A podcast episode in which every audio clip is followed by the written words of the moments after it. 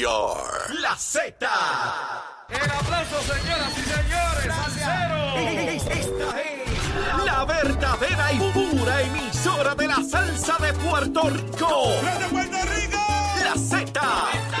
WZNTFM 93.7 San Juan, WZMTFM 93.3 Ponce y WIOB 97.5 Mayagüez. La que representa la salsa en la isla del encanto.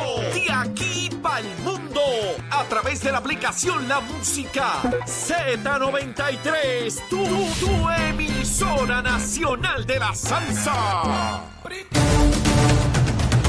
Buenos días Puerto Rico, buenos días América. Comienza Nación Z Nacional hoy miércoles, miércoles 14 de junio del año 2023. Soy Leito Díaz y estoy vivo gracias al Señor. Espero que ustedes estén disfrutando, contentos. Estamos a través de Z93, la emisora nacional de la salsa. Aquí es que aquí es que pique el peje. Mire, y la aplicación La Música y nuestra página de Facebook de Nación Z. Mire, está la gente conectada en FM en Z93 buscando noticias, buscando análisis político. Mire, eso era antes, que eso era en AM, ahora esto es en FM, Z93. Aquí es que le damos para abajo bien duro, como tiene que ser, estamos pegados, estamos pegados seguro desde las 6 de la mañana con Nación Z y Nación Z Nacional a las 8 con leíto, de lunes a viernes de 8 a 10 de la mañana. Seguro que estoy contento si estoy vivo, pues claro, seguro, y todos tenemos que estar así. Mire, esta mañana cuando entraba a nuestro compañero de seguridad, eh, ¿verdad? En la puerta principal ahí. Le pregunto cómo está, me dijo que estaba bien y toda la cosa, pero me lo dijo como, ¿verdad? Siempre, siempre hay cosas que hay que resolver. Mire, mi hermano, déjeme decirle algo, déjeme decirle algo. Tan pronto se corta el cordón umbilical, de ahí para abajo hay que fajarse uno y rasparse la yuca. Así es. Mientras está el cordón umbilical ahí, usted tiene los alimentos garantizados, no hay que pagar hipoteca ni renta dentro de mamá y todo está bien, la temperatura, no hay que pelear con nadie, no hay que trabajar, todo está bien chévere. Una vez se corta el cordón umbilical, hay que fajarse por ir para abajo el resto de los días. Siempre van a haber cosas que resolver, siempre van a haber contradicciones, problemas y 20 líos. Lo importante es la actitud con la cual uno enfrenta toda esa gusanga, mi hermano. Y yo quiero que todos los días, cuando yo le pregunto a usted cómo está, usted se pare ahí y me diga, mire, yo voy para adelante, voy para encima y estoy contento. Y el hombre me dijo, Leo, gracias por ese mensaje. Y ahora se lo doy a ustedes, seguro, ¿quién no trae problemas hoy? Díganme, yo quiero saber si hay algún ser humano sobre este planeta, no sobre la isla de Puerto Rico, sino sobre este planeta que no tenga problemas, situaciones que atender. Mire, puede ser multimillonario y tiene gusangas que atender. Así que olvídese de eso, no tiene que ver con los recursos eh, materiales que se tiene que ver con el estado de ánimo que usted tenga en la cabeza, en el corazón para bregar. Mire, me pongo filosófico, seguro que sí, sí, leíto, mire, eh, olvídese, yo soy como el monito Santurce, de palo en palo buscando el guineíto, olvídese de eso, bobería. Mire, espero que todos estén bien, que hayan desayunado, que hayan comido, que estén chéveres. Este, y los que no, porque estén prestos a hacerlo, ¿no? Ya usted sabe cuál es el menú mío de las mañanas, aunque no es el que me como porque salgo tan temprano que a esa hora no tengo hambre, me tomo mi taza de café. Sin eso no arranca, el sistema no arranca, sino, sino pero ya estoy ready y, energizado, energizado. Ay, con energía verde, la energía mía es verde, no es, ¿verdad? La energía verde, como ahora todo es energía verde. Bueno, Luma, Lumita, Lumera, mire, a las 5 de la mañana, 1.663 abonados sin energía. Eso está dentro de lo aceptable, de lo que he visto a través del tiempo, eh, sin, sin, ningún problema. Sin embargo, sin embargo, hace apenas unos minutos verifiqué y subió a 21.605. Eso no es lo normal. 21.605, claro. Si lo comparo con el millón 400 eh, eh, eh, el total de clientes son 1.468.223. Si lo comparo con la cantidad, pues digo, ah, bueno, pues si eso es 1.47, eso es nada, todo el mundo tiene luz. No, no, yo lo comparo con lo que es el promedio diario, ¿verdad? Y cuando lo comparo con el promedio diario, está alto, porque está en 21.605. ¿Dónde están los problemas ahora mismo? Mire, la región de San Juan, en la región de San Juan hay 6.302. Eso está por encima de lo que es el promedio diario. El área o la región de Cagua, de igual manera, con 4.962 sobre promedio. Bayamón, 5.607 sobre promedio. Carolina, 4.219. Sin embargo, cuando usted va a la región de Arecibo, está perfectamente dentro de lo normal, 201. Mire, no es que yo quiera que haya gente sin luz, ¿ah? que siempre sale un pájaro, una pájara. ¡Ay, tú te alegras que la mire! Yo no me alegro de eso. Quisiera que todo el mundo tuviera, pero no hay ningún lugar en este planeta que sea perfecto y que tenga todo el mundo con luz. ¿O me equivoco? ¿Me equivoco? ¿Estoy metiendo una guayaba, un embustito? No. Mire, Mayagüez, la región, solamente 66. Y Ponce, 248. ¿Ve? Así que aquí hay por lo menos cuatro regiones San Juan, Caguas, Carolina y Bayamón, que hay que meterle mano. Vamos, a la gente de Luma, Lumita, Lumera, vamos, vamos arriba. Hay que bregar con esa área. Mire, alguna centella se rompió ahí, porque no creo que tenga que ver con la generación. Cuando se plantean problemas de generación de las cafeteras esas anticuadas y obsoletas que tenemos, donde se produce energía, es en las horas pico y donde se produce las horas pico, después de 4 o 5 de la tarde, que la gente empieza a prender, bueno, para echarnos aire en la parte. Imagínense usted, con este calor se, se, le, se, le, se le cuece cualquier cosa a uno y uno tiene que buscar airecito fresco, ¿verdad? Más frío, el abaniquito, el aire, la cosa. Y se dispara la demanda una vez pasa las 4 y 5 de la tarde hasta en horas de la noche. En horas de la mañana no hay ese tipo de demanda. Así que eso con relación a Luma, Lumita, Lumera. Miren, Ustedes saben que ayer eh, teníamos a Francisco Berrío, que es el encargado en Fortaleza de supervisar todo lo que tiene que ver con la reconstrucción del sistema Luma y, genera ahora el primero de julio. Y él nos describía cómo han llegado estos transformadores o estos generadores eh, portátiles. Ellos le llaman portátiles, son unas máquinas gigantescas que ha prestado FEMA a Puerto Rico. El 90% del costo lo cubre FEMA y el 10% el gobierno de Puerto Rico. Eh, como se habían arreglado las cafeteras bastante rápido y superó la expectativa que se tenía, se trajeron generadores para cubrir 300 megavatios. Esa es la unidad de energía, ¿verdad? No, me voy a meter mucho en eso, porque para empezar no lo domino mucho, ¿verdad? Eh, pero se necesitaban 700. Eso, eso es fácil. Necesitábamos 700 y hay 300. Y el gobernador le ha escrito a FEMA y a Granjol, que es la directora de Energía Federal, a nivel del Ejecutivo diciéndole, mire, hemos tenido un calor extremo histórico que se ha roto récord de, de, calor en varios días y eso ha afectado la producción versus la demanda. Por tanto, necesito más generadores para producir no solamente los 300 megavatios, los 700 megavatios que originalmente habíamos hablado. Así que esa comunicación ya se hizo y esperemos que FEMA FEMA es de los yanquis, de los americanos esos malos, que nosotros no queremos aquí, ¿verdad? Nosotros no queremos los yanquis ni los chavos de ellos.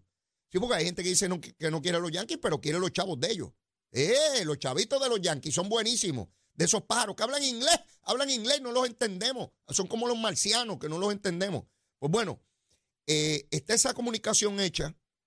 Esperemos que en efecto se produzcan esos generadores portátiles que faltan que se necesitan, que originalmente se habían entendido que eran los que iban a enviar y que luego se cambió de opinión precisamente porque se había eh, resuelto y se llevaba el proceso de mejorar las plantas bastante rápido.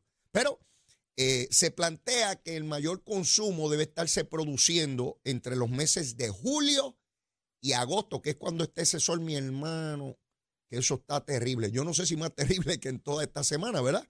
Pero por lo menos históricamente esos son los meses más calientes de mayor consumo y tenemos que tener ese, ese resguardo de energía para poder suplir, cumplir la demanda de energía. Mire, está la deuda de energía eléctrica.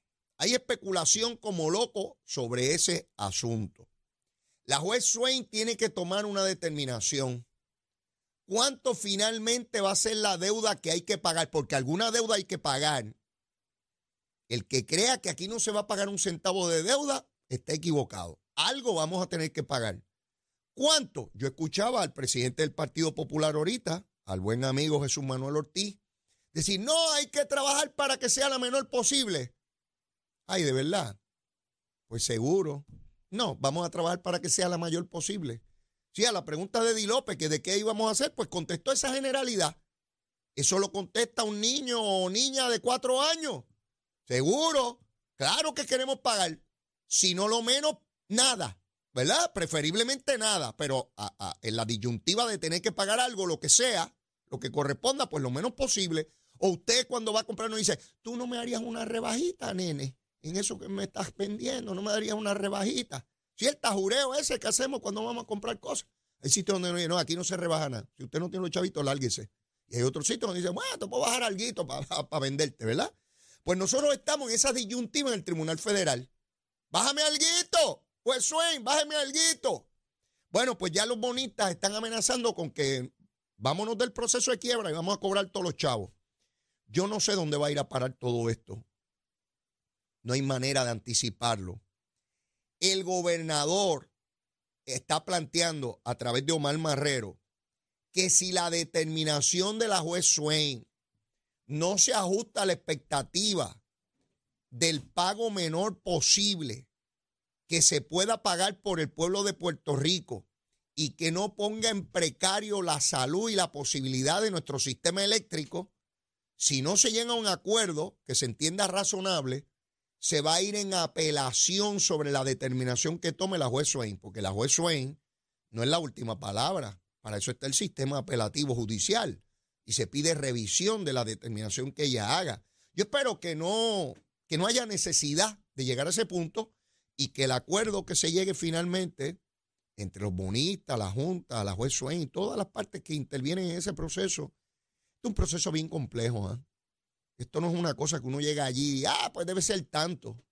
las alternativas y las variables que hay son sumamente complejas.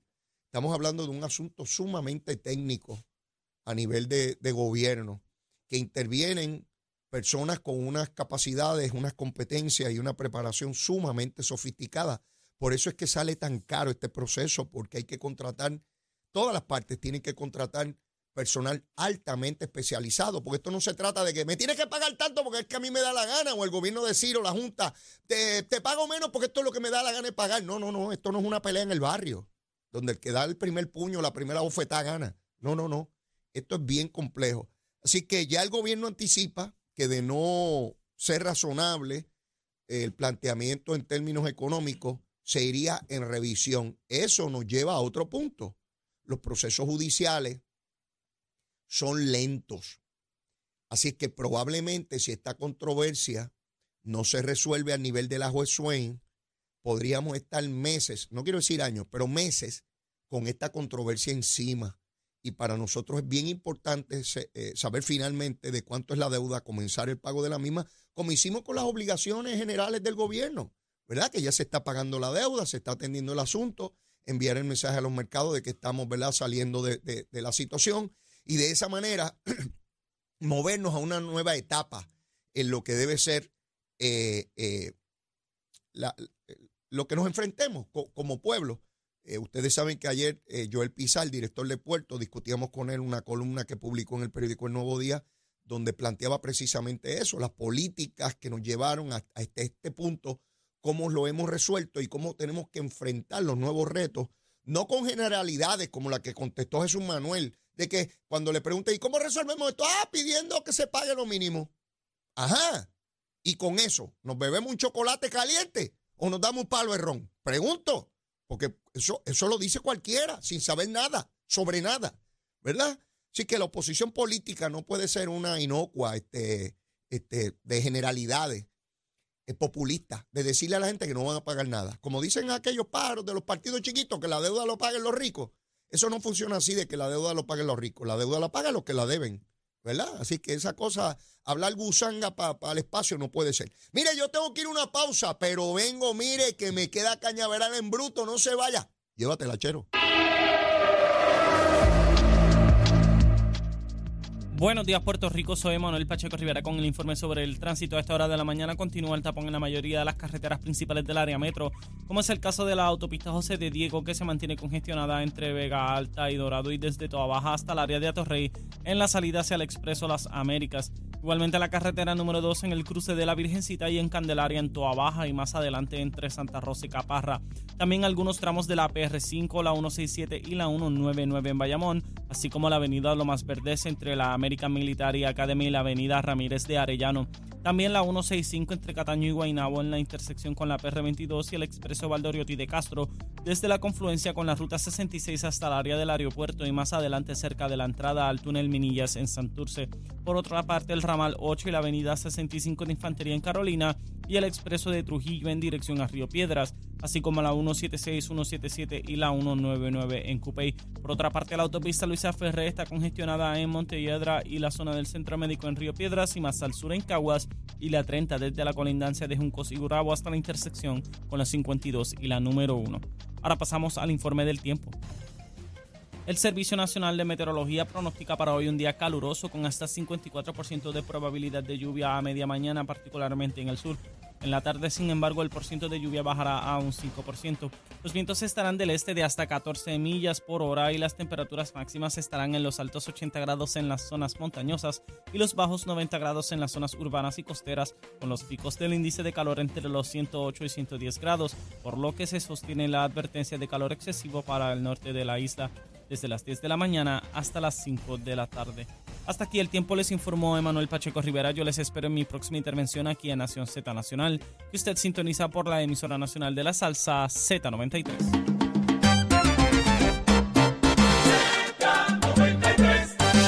Llega el party más duro